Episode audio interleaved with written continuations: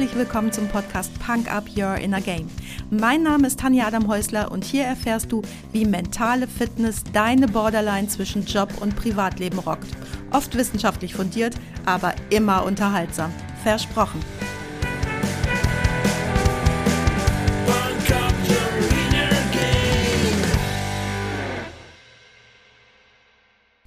Hallo, schön, dass du heute auch wieder dabei bist und mir deine Zeit schenkst, beziehungsweise uns deine Zeit schenkst, denn heute zur Auto, Autofahr- und Autofahrer-Podcast-Folge habe ich meinen Mann Martin eingeladen. Hallo ihr Lieben, ich freue mich heute wieder dabei zu sein. Wie letzte Woche schon angekündigt oder angedroht, darf ich den Autopodcast bereichern. Und den bereicherst du garantiert, denn du bist mein heimlicher und unheimlicher Autoexperte, ohne dass du dich beruflich mit Autos beschäftigst, aber du weißt alles über Autos. Das ist eine von Kindheitsbeinen an erworbene Deformation, die ich wahrscheinlich jetzt auch nicht mehr loswerde. Deformation. Wir fahren beide beruflich viel Auto, beziehungsweise ich früher beruflich viel, du jetzt immer noch. Und ich pendel aber zwischen Spanien und Deutschland hin und her mit dem Auto. Das heißt, wir verbringen beide viel Zeit auf der Straße. Wir sind beide Menschen, die unheimlich gerne Auto fahren, immer gerne viel Auto gefahren sind. Und, äh, und ich immer so schnell, wie es geht. Und ich am Anfang ganz, ganz früher sogar nur auf dem Beifahrersitz. Bei mir? Mit zusammengekniffenen Lippen und völlig entspannt. Auf zwei Reifen um die Kurve. Genau. Und warum machen wir eine Autofolge? Was hat das mit Punk Up zu tun? Ja, du wolltest gerne eine Auto, Autofahrer, Autofahren-Folge machen, nachdem du in, in sechs Wochen irgendwie 5000 Kilometer Autobahn gefahren bist in 6000. verschiedenen europäischen Nationen und Kulturen und da im wahrsten Sinne des Wortes Erfahrungen kondensiert mitgenommen hast, wo du gesagt hast, das ist wichtig, da möchte ich eine Folge dazu machen. Unabhängig davon nimmt das Auto einen so großen wirtschaftlichen und emotionalen Raum in unserer Kultur ein, dass es sicherlich sinnvoll ist, da mal näher hinzugucken, weil es äh, so ein Kondensationspunkt ist für Arten, wie unsere Gesellschaft funktioniert und wie wir auch in unserer Gesellschaft funktionieren. Und bei Punk Up stellen wir uns ja schon mal die Frage, warum mache ich denn das überhaupt? Warum mache ich das denn überhaupt? Und diese Frage beantworten wir heute anhand des Akronyms PUNK. Ich wiederhole noch mal kurz: P wie Persönlichkeit, U wie Ungehorsam, N wie Nächstenliebe und K wie Kreativität. Und anhand dieser vier Werte, die für Punk abstehen, wollen wir euch das heute so ein bisschen aufdröseln. Durch diese Aufgliederung wird es vielleicht einfacher, das Auto und seine Interaktion mit uns bzw. unsere Interaktion mit dem Auto äh, zu untersuchen und in einzelne Bestandteile zu zerlegen und sich das anzuschauen. Starten wir mit dem P wie Persönlichkeit. Da fällt mir direkt eine Frage ein und zwar, ist das Auto persönlichkeitsunterstützend oder kann es sogar Persönlichkeit verändern? Wahrscheinlich beides. Also wir wählen ja ein Auto aus, was zu uns passt oder von dem wir meinen, dass es zu uns passt. Und wenn du jetzt an die Autos denkst, die du im Laufe deines Lebens wahrscheinlich schon besessen hast, dann waren das ja wahrscheinlich unterschiedliche, nicht immer die gleiche Marke, nicht immer das gleiche Modell und manchmal gibt es da auch einen Bruch. Äh, und bei mir ist es zumindest so, dass ich feststelle, wenn ich in einem anderen unserer Autos sitze, dann verhalte ich mich auch etwas anders. Also meine Persönlichkeit verändert sich natürlich jetzt nicht grundlegend, aber man verhält sich situativ unterschiedlich und ein Auto ist ja in der Lage, eine Situation sehr stark zu prägen. Schon, oder? Ich glaube ja, dass sich meine Persönlichkeit schon grundsätzlich auch verändert, je nachdem, in welchem Auto ich sitze. Wenn ich das nicht hochmotorisierte Auto fahre, dann bin ich ein ganz entspannter Autofahrer.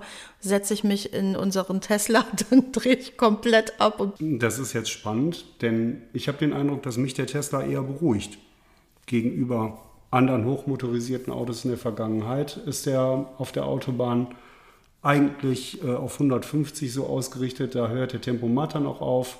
Und im Laufe der Zeit habe ich mich daran gewöhnt, gar nicht sehr viel schneller zu fahren und damit auch nicht so große Differenzen zum Restverkehr zu haben, was, finde ich, entspannender ist. Das betraf jetzt einen einzelnen Punkt, also Geschwindigkeit bei mir oder Bequemlichkeit bei dir, aber das Auto ist ja noch viel, viel mehr als nur Transportmittel, schnell oder bequem. Ja, von der technischen Seite denken wir manchmal, das Auto wäre ein Mobility Device oder ein Fortbewegungsmittel.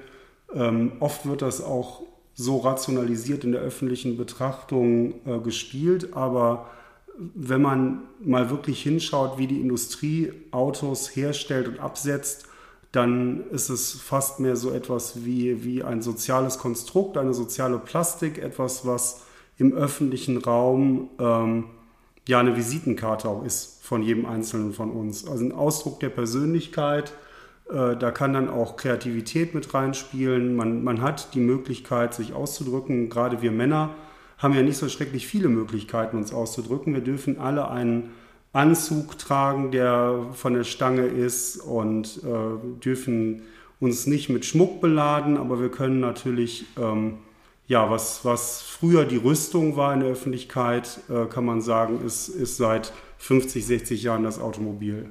Du hast gerade den Begriff Visitenkarte genannt, also das Auto als Visitenkarte. Was mir immer auffällt und was witzigerweise auch häufig Kindern auffällt, ist, ob ein Auto an sich, also ein einzelnes Automodell, freundlich guckt, böse guckt, ängstlich guckt. Kann man da auch sagen, dass sich das beim Käufer widerspiegelt? Das hat man tatsächlich in den 60er Jahren mal versucht. Da hat es eine Untersuchung gegeben, ähm, wie die Frontalansichten der Automodelle zu den jeweiligen Eigentümern passen. Damals gab es noch eine größere Vielgestaltigkeit an, an möglichen Formensprachen so für, für die Vorderfront von einem Auto und ähm, ja, man hat gemeint, dass man da gewisse Überdeckungen zeigen könnte. Das ist aber eine einzelne Untersuchung gewesen. Ich weiß auch nicht, ob das heute noch stichhaltig ist, aber natürlich weiß man, dass das Auto mit den beiden Hauptscheinwerfern und dem Kühllufteinlass, den wir über äh, Jahre gebraucht haben, äh, dass das schnell ähm, als Gesicht gelesen wird. Und das wird auch in anderen Kulturen anders als Gesicht gelesen als bei, bei den Europäern und bei den US-Amerikanern. Deswegen gibt es jetzt äh, in den letzten Jahren Tendenzen so große Kühlermasken zu bauen und äh, sehr expressive Scheinwerfer. Das äh, geht dann mehr so in die Richtung von, von etwas, was wir aus Hentai-Comics kennen, was wir als überzeichnet sehen würden, was aber eben in anderen Kulturen offensichtlich anders gelesen wird. So habe ich es zumindest gelernt. Und bei uns wird tatsächlich darauf geachtet, ist das Auto freundlich oder ist es ernst? Und äh, der Ausdruck, der soll natürlich, also eine, eine Oberklasse Business-Limousine muss jetzt nicht per se freundlich sein. Und die Kleinwagen, äh, die wir in den 70ern, 80ern hatten, so ein Renault 5 oder ein Fiat Panda oder noch vorher ein Mini, äh, die waren alle immer unheimlich knuffig und freundlich. Aber vielleicht sind das Werte, die in unserer Kultur beim Auto gar nicht mehr so hoch geschätzt waren, denn heute sieht man ja, dass, dass so diese Nutzergruppen momentan mit ganz anderen Autos unterwegs sind. Was uns ja immer auffällt im Straßenverkehr sind die bösen Autos. Die sind groß, die sind dunkel, die sind laut. Mich persönlich stört am meisten diese Unart von gefakter Fehlzündung. Kannst du kurz erklären, was ich meine? Ich weiß nicht, wie ich es besser beschreiben soll. Ja, das, das sind gefakte Fehlzündungen. Also das ist das, ähm, was früher äh, Vergaserautos beim Runterschalten gemacht haben, wenn zu viel unverbrannter Sprit in den Abgastrakt gekommen ist. Auch bei Motorrädern macht er so bam, bam, bam, bam, bam, bam und bratzelt so der restliche Sprit weg. Und irgendwie äh, fand man das wohl besonders sportlich und da wir ja eine, eine Geräuschbeschränkung in Dezibel haben, aber nicht eine Geräuschbeschränkung in Modulation, haben die Hersteller offenbar das als, als sprichwörtliches Ventil gefunden, äh, Sportlichkeit in Geräusch auszudrücken. Und das äh, Geräusch ist ja tatsächlich beim Auto auch äh, neben der äußeren Gestaltung äh, eine weitere Möglichkeit, Persönlichkeit auszudrücken. Jetzt wollen wir ja hier gar kein Auto- oder Autofahrer-Bashing betreiben, aber warum ist uns das wichtig? Beziehungsweise, ich denke ja immer, wenn ich mich draußen bewege, ich finde es viel geiler, wenn es leise ist, wenn es schön aussieht. Ich weiß noch, den Beginn von Corona habe ich noch in Deutschland erlebt und ich fand es so schön, dass es einfach sehr ruhig und auch optisch ruhig auf den Straßen die, die war. Die Stadt wurde auf einmal leise. Die Stadt wurde leise und ich habe das sehr genossen. Ja, aber du bist ja auch erwachsen. Du bist ja nicht mehr in der Pubertät. Und ich glaube, dass äh, diese Autos, die visuell und ähm, phonetisch so laut sind, dass die äh, von Pubertären für Pubertäre Gestalt, also es sind ja einfach, äh, die schreien nach Aufmerksamkeit und die Autos sind, denke ich, auch in den letzten zehn Jahren nicht nur visuell lauter geworden, sondern auch über die Abgasanlagen lauter geworden, wobei die Hersteller betonen, dass ja das äh, interessante Geräusch vor allen Dingen auf den Innenraum reflektiert wird, kann man jetzt als Passant in der Stadt nicht, nicht unbedingt unterschreiben. Und natürlich hat das, hat das Geräusch auch eine interessante äh, Identifikationsfunktion für den Nutzer von so einem Fahrzeug. Und das. Was meinst du damit genau? Naja, viele Fahrer achten ja darauf, dass, dass ihr Auto, was sie nutzen, einen nach ihrem Geschmack guten Sound hat. Das gilt sicherlich nicht für alle, aber es gilt äh, für einen kleineren Teil interessante Zielgruppe für die Pkw-Hersteller, die dann auch gerne mal eine Mark mehr ausgeben. Und das, was früher äh, im, im Aftermarket angeboten wurde, das bieten jetzt die Hersteller über M, Performance, AMG, wie immer man das nennen will, selber an. Und wird gerne genommen und wird ja, da wo wir leben, in, in bestimmten Zonen der Stadt auch dann gerne zur Schau gestellt. Und das macht ja auch Sinn, denn wenn man, wenn man äh, den Analysen glauben darf, dann ist ja gerade der Abgassound von einem großvolumigen, gut klingenden Motor äh, nicht nur subjektiv interessant, sondern objektiv messbar. Äh, was mich wirklich fasziniert, ist, dass es eine einzige Studie gab, ähm, Hirnforschung, Biologen haben sich zusammengetan, haben gedacht, das müssen wir uns doch mal angucken und haben dann rausgefunden, dass bestimmte Sportwagenmotoren mit ihrem Klang, also die Probanden haben nur den Klang bekommen, äh, und der Klang von Maserati und Ferrari-Modellen hat dazu geführt, dass der Testosteronanteil messbar bei den Probanden angestiegen ist. Also das Testosteron im Speichel ist angestiegen und ist bei den weiblichen Probanden stärker angestiegen als bei den männlichen Probanden. Stärker ist gut, es waren 100 Prozent. Ja. Also auf den Maserati haben 100 Prozent der, der Probandinnen reagiert mit äh, Testosteronausstoß im Speichel, wo der Biologe dann sagt, oh, Paarungsbereitschaft geht rauf. Das haben jetzt Wissenschaftler extra untersucht ich glaube, es gibt junge Männer, die einem G-Mercedes fahren, die das auch vorher schon wussten und nicht diese Untersuchung gebraucht hätten. Jetzt heißt ja der Podcast Punk Up Your Inner Game. Was machen wir denn jetzt mit diesen Erkenntnissen oder unseren Beobachtungen? Was macht der Punk-Up-Hörer mit dieser Beobachtung? Ich glaube, er bestellt einen Maserati. Oder wenn er Maserati fährt, denkt er sich, klopft sich auf die Schulter und denkt sich, habe ich doch immer schon gewusst. Oder er bestellt ein leises Auto und versenkt damit auch noch jeden Maserati. Er bestellt ein leises Auto und vertraut auf seine eigene Persönlichkeit. Oder er bestellt ein leises Auto und vertraut auf seine eigene Persönlichkeit. Also es heißt ja nicht, Autofahren darf keinen Spaß machen. Das wollen wir jetzt hier überhaupt gar nicht damit ausdrücken. Nein, Autofahren macht uns großen Spaß. Aber wo es mir darum geht, ist zu möglichst klar zu erkennen, was tue ich denn da gerade und warum. Und wenn ich großen Spaß daran habe, ähm, für mich selber, dann ist das ja was anderes, als wenn ich großen Spaß daran habe, ähm, als Ableitung von dem, was, was andere vielleicht von mir erwarten oder was, was ich ähm, als Spiegel der Gesellschaft zurückgeben möchte. Das finde ich total wichtig, denn uns geht es ja darum, dass wir uns selber weiterentwickeln und dass wir selber coole Säue sind. Und wenn nur mein Auto die coole Sau ist. ja, und wie entwickelt man sich am besten weiter? Man macht Erfahrungen. Und am besten macht man Früherfahrungen und lernt die Dinge kennen. Und dann kann man sie auch einschätzen. Und da muss ich mal gerade sagen, Martin hat ganz früh eine Erfahrung gesammelt, als ihm mal zwei junge Mädchen auf Mallorca ins offene Erdbeerkörbchen, sprich ein Golf Cabrio, gehüpft sind. Ja, da äh, kann man erkennen, was zu viel Sascha Hehn in der Schwarzwaldklinik mit den Menschen macht. Ähm, man bekam das im ähm, TV gezeigt, dass man am Überrollbügel sich abstützend über die Seitenwand des Fahrzeugs äh, federnd da reinflanken kann Ähm, ich weiß aber nicht, wo die Geschichte uns jetzt heute hinführt. Äh, ich wollte gar keine.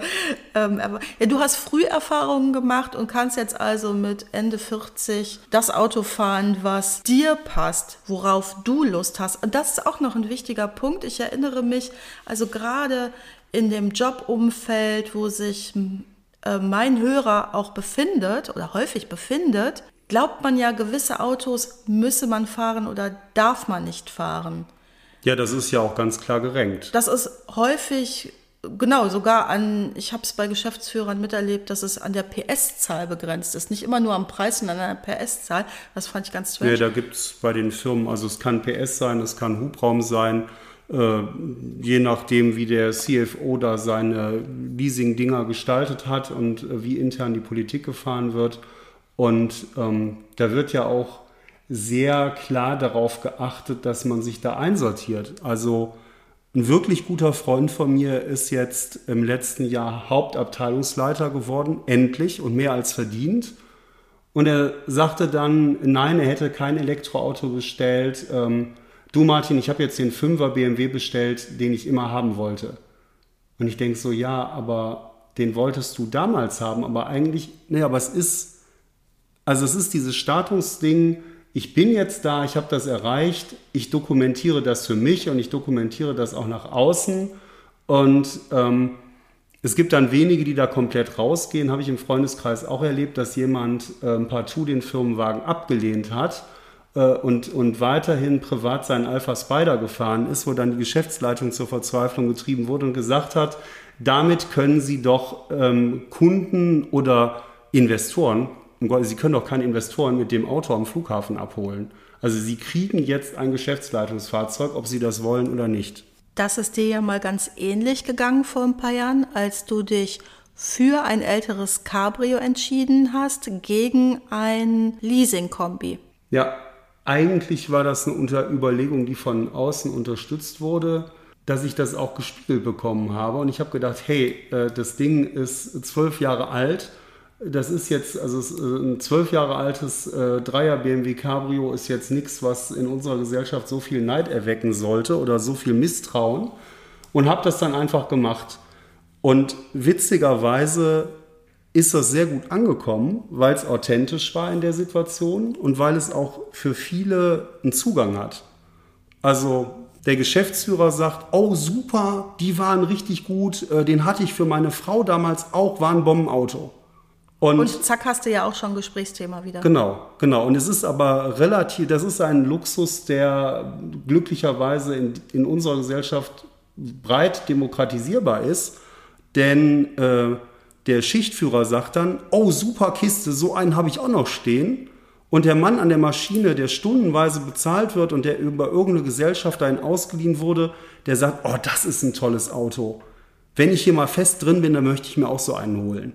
Und das sind alles Reaktionen, die ich bekommen habe und äh, die kriegst du natürlich, wenn du ähm, Dreier oder Fünfer BMW Kombi im Außendienst fährst. Ähm, das ist so eine Nullnummer. Das ist eigentlich, also vielleicht ist da die Größe nochmal interessant oder beim Fünfer wird dann gefragt, was haben Sie denn für einen Motor drin? Und dann äh, sagst du natürlich möglicherweise ein Vierzylinder Diesel, egal was da für ein Motor drin ist. Äh, aber das ist so ein ist äh, so Business as, as usual wie der graue Anzug. Dabei fällt mir ein, ich hatte mal einen Autounfall auf dem Weg zu einem Job und habe mit einem Alpha GTV drei Autos ineinander geschoben und alle drei Autos waren dunkle Firmenkombis. Also die konnte man kaum voneinander unterscheiden. Ja, aber man muss seine Abneigung jetzt nicht in der Form Ausdruck verleihen.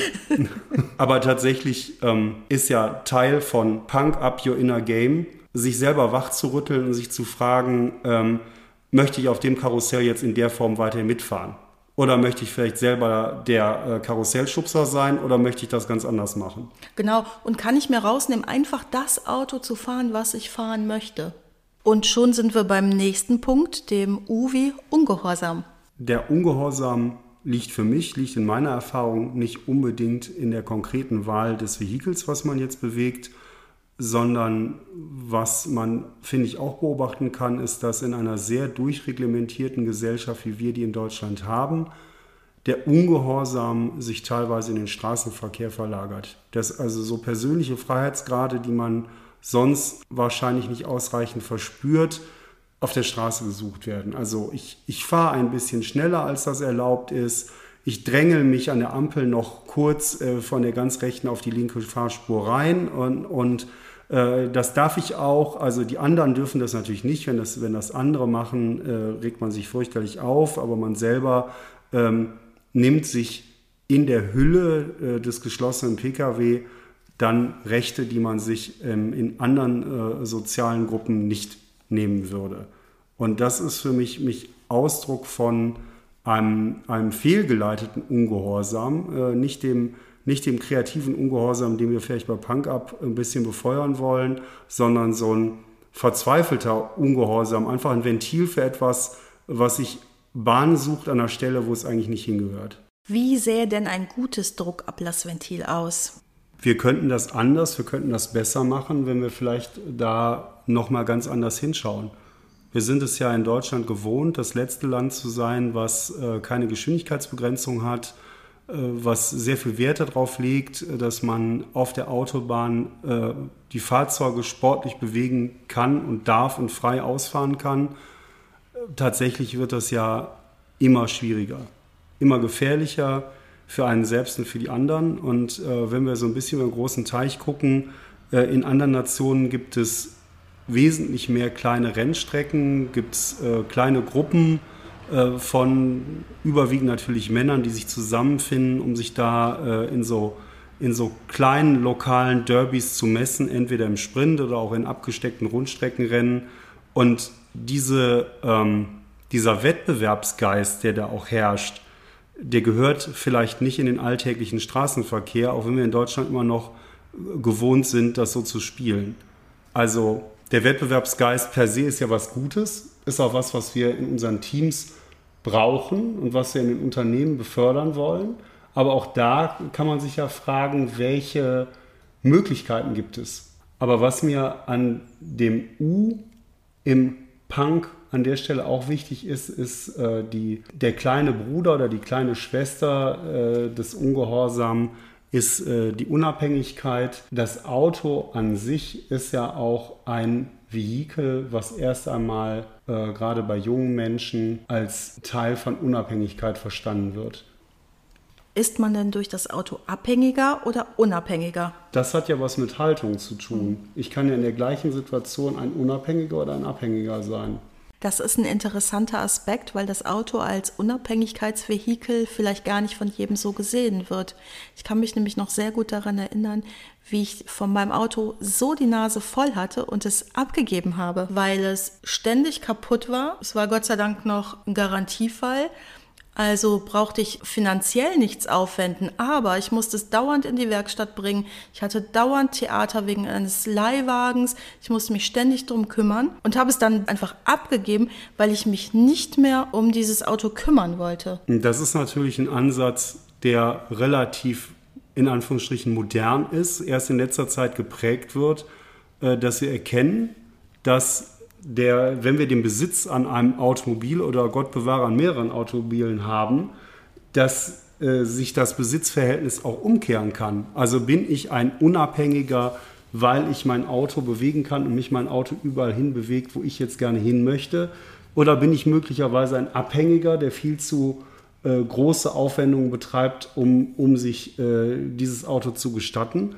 Oder äh, bin ich vielleicht in dieser Situation, äh, dass dieser Besitz mich besitzt. Genau, und ich habe mich danach viel freier gefühlt, weil ich bin ja immer noch viel beruflich gefahren und brauchte ein Auto, habe mir dann immer das gemietet, was ich gerade brauchte, egal ob es gerade klein sein sollte, groß sein sollte, offen sein sollte, etwas transportieren können sollte, da war ich komplett frei. Und das ist natürlich der Albtraum für die Industrie, die einfach nur das Blech aus, den, aus dem Werkstor hinten rausbekommen möchte und möglichst teuer verkaufen möchte, wenn der Nutzer auf einmal erkennt, äh, dass dieses Verhältnis für ihn negativ geworden ist. Und das ist eine, also du warst ja immer unheimlich autobegeistert und diese einmalige, sehr, sehr negative Erfahrung hat dafür gesorgt, dass du dich erstmal davon getrennt hast, ein Auto besitzen zu wollen, sondern gesagt hast, nee, vielleicht möchte ich es doch einfach lieber, lieber nur nutzen und hast dich aus dieser ganzen äh, Geschichte auch emotional äh, weit zurückgezogen. Das ist sicherlich nicht für jeden so praktikabel. Also wenn ich wirklich jeden Tag auf das Auto angewiesen bin, wäre es unpraktisch, jeden Abend den zum Verleiher zu bringen und jeden Morgen wiederzuholen.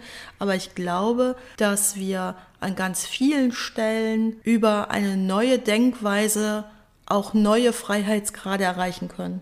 Das wird sich in den nächsten Jahren auch schrittweise etablieren, aber wahrscheinlich nicht durch die etablierten Pkw-Hersteller.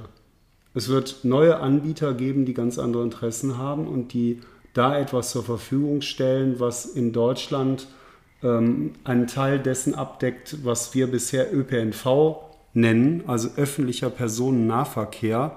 Äh, schönes deutsches Wortkonstrukt.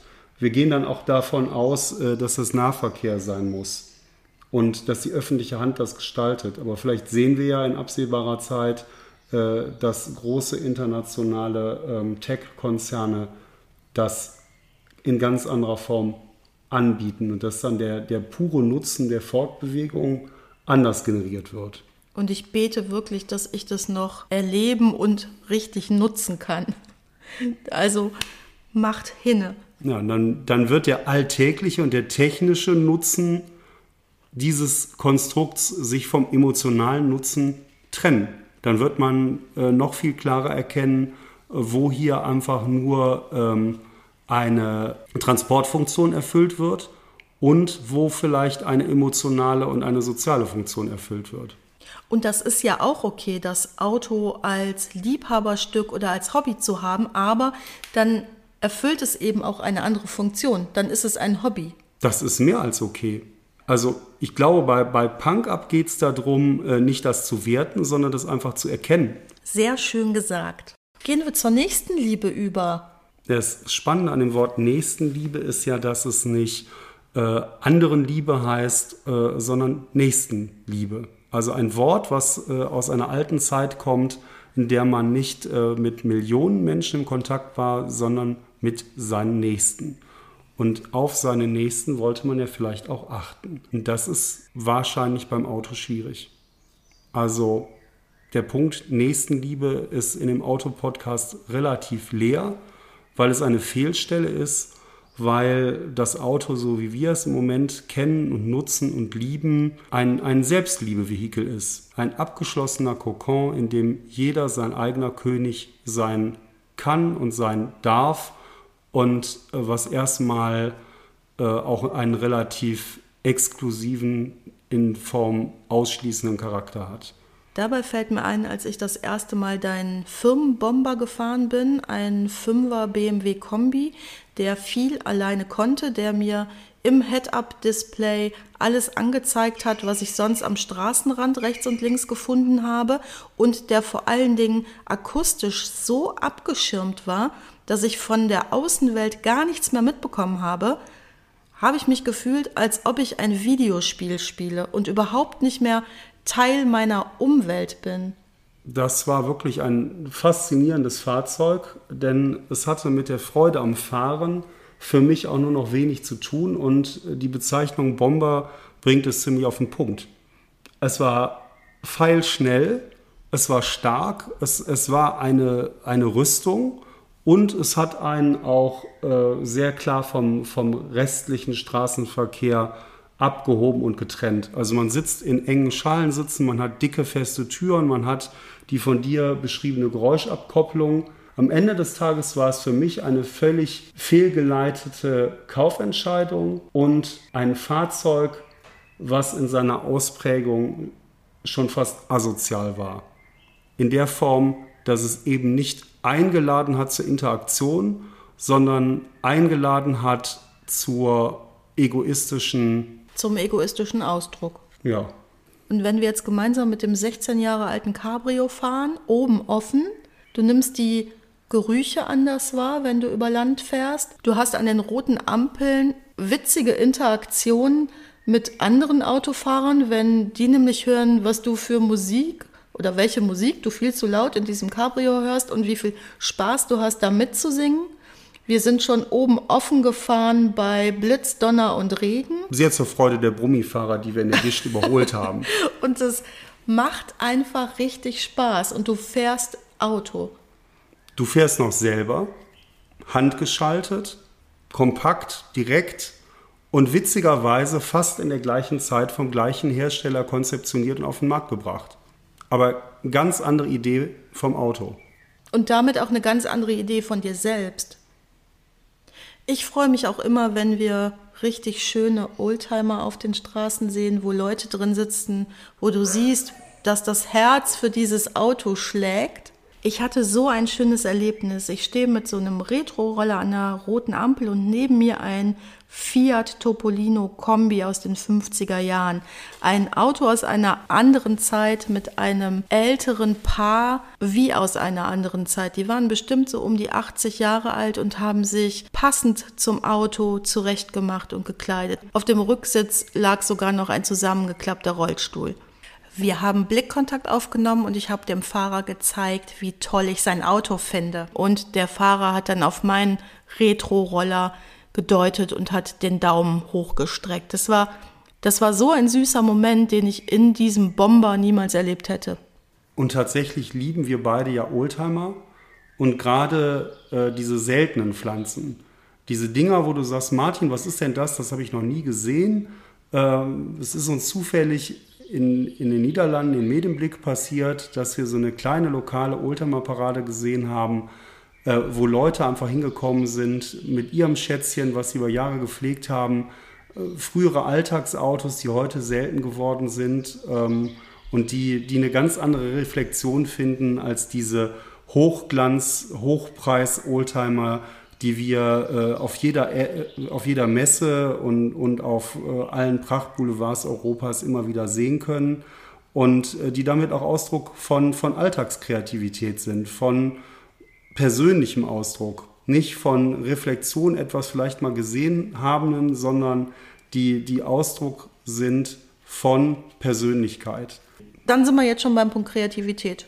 Genau. Und Kreativität äh, kann sich ja Bahn brechen, nicht nur mit alten, möglicherweise klapprigen Autos, sondern äh, gerne auch bei, bei äh, neuen Autos, wenn man nicht auf dem ausgetretenen Pfad dessen bleibt, was alle anderen auch schon getan haben. Was mich an der Stelle wirklich in den letzten Jahren besonders getriggert hat, war ein, ich sag mal, flammneuer Jaguar, der aber selbstbewusst mit Edding bemalt worden war.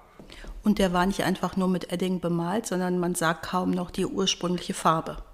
Es kann alt sein, es kann neu sein, aber es ist immer Ausdruck von dir, deinen Werten, deiner Persönlichkeit deinem persönlichen Ungehorsam, deiner persönlichen Unabhängigkeit, deiner Stellung zu Liebe und Nächstenliebe. Und es ist natürlich auch Ausdruck deiner Kreativität, wenn du es zulässt. Danke, dass du hier heute mit dem Podcast warst und ich bitte dich jetzt noch abschließend dein Fazit zu ziehen. Auto, Autofahrer und Autofahren bedeutet für Punk Up Make no mistake, das Auto ist kein Fortbewegungsmittel, das Auto ist so viel mehr, kann so viel mehr für dich sein, äh, kann eine Möglichkeit für dich sein, dir selber Ausdruck zu verleihen. Setz dich hin, reflektier das mal mit deinem Kopf und deiner Magengrube. Habe ich das Auto, was ich wirklich will, wo ich so richtig Bock drauf habe und erreiche ich mit dem Auto die Ziele, die ich auch wirklich erreichen möchte? Super. Da kann ich total viel mit anfangen und ich hoffe, die Hörer auch.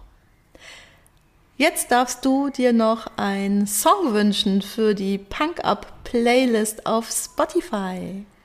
Die Hosenversion von Azuro. Dich höre ich hoffentlich wieder beim nächsten Freitagsquickie und du weißt, wo du mich findest. Und weil es so schön war, für euch zwei Outtakes.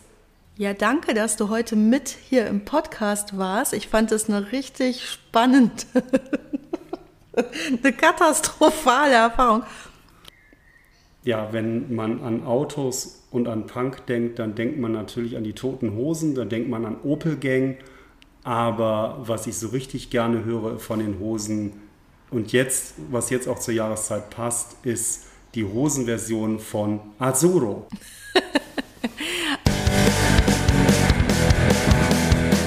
Das war's auch schon für heute. Danke, dass du mich mitgenommen hast in deinen Kopf, dein Herz und dein Ohr. Du hast Lust bekommen auf ein Coaching mit mir hier an der wunderschönen Costa Blanca? Dann besuch mich doch auf meiner Website punkup.de. Die Website verlinke ich dir natürlich in den Show Notes, genau wie alle weiterführenden Infos zum Podcast. So, ich wünsche dir viel Sonne und denk immer daran, Punk Up Your Inner Game. Deine Tanja.